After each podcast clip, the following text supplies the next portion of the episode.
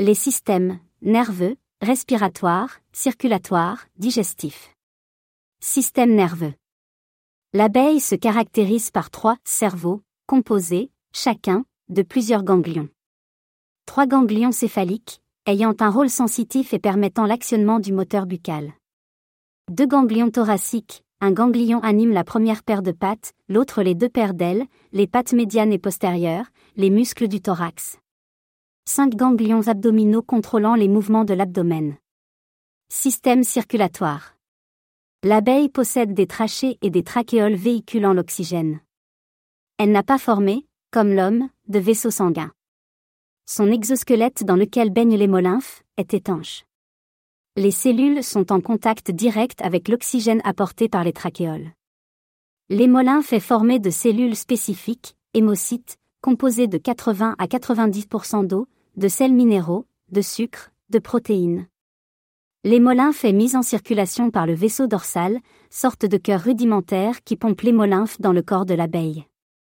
L'abdomen est formé par cinq ventricules lesquels se contractent créant une pression pour que l'hémolymphe circule dans tout le corps. Le liquide revient par le jeu des pressions dans tout le corps.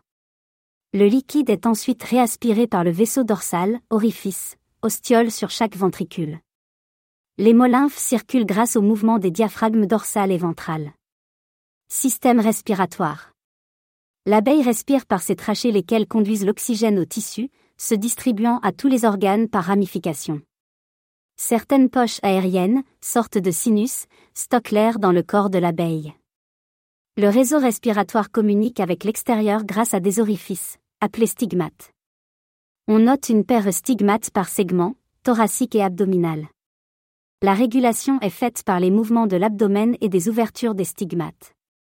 Système digestif.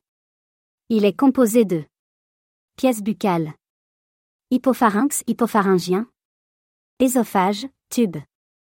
Jabot, c'est une poche extensible de 40 à 60 points. Le jabot permet de contenir du miel digéré dans la ruche, et les autres sources d'énergie, bouillie salivaire. Il peut contenir aussi du nectar, de l'eau, ou du miela. Il peut être régurgité par la contraction des muscles environnants. Proventricule. C'est une valve, proventriculaire, en croix, une sorte de clapet, permettant de fermer ou d'ouvrir la valve, et ainsi laisser passer la nourriture. Elle permet d'empêcher le retour de nourriture par le jeu du clapet. Ventricule, estomac. Début de la digestion ou les enzymes permettant la digestion des sucres, protides et lipides. Intestin grêle ou antérieur. Ampoule rectale. Intestin mince et court où s'accumulent les déchets. Sauf maladie, les déjections sont à l'extérieur de la ruche. La consommation de miel donne très peu de résidus, idem pour le nourrissement au candy. Si on leur donne du sirop durant la mauvaise saison car risque de diarrhée, même si les derniers sirops sont de meilleure qualité. Le tube de Malpighi est le filtre de l'hémophile, comme le rein qui filtre le sang chez l'homme, c'est là qu'arrivent les déchets de l'hémophile. La digestion transforme les aliments en énergie musculaire et régulation thermique. Les enzymes digestives, proéases, transforment les complexes en glucose, acide gras, qui passent dans l'hémophile. Les éléments non utilisés sont mis en réserve dans le corps gras ou adipeux. Les éléments non utilisés sont mis en réserve dans le corps gras ou adipeux. Glandes digestives.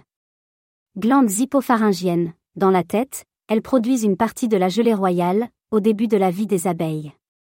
Elles s'atrophient par la suite sauf besoin exceptionnel. Glandes mandibulaires. Les glandes mandibulaires de la reine produisent les phéromones royales, permettant l'identification de la reine par les abeilles, l'attraction des mâles, faux bourdons, l'inhibition du développement des ovaires des ouvrières. Les glandes mandibulaires de l'ouvrière, elles, produisent d'autres parties de la gelée royale, nourriture pour le couvain.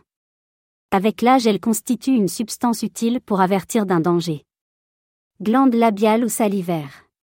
Elle se trouve dans la tête et dans le thorax. La salive est utile dans la dissolution, ou hydrolyse, du sucre.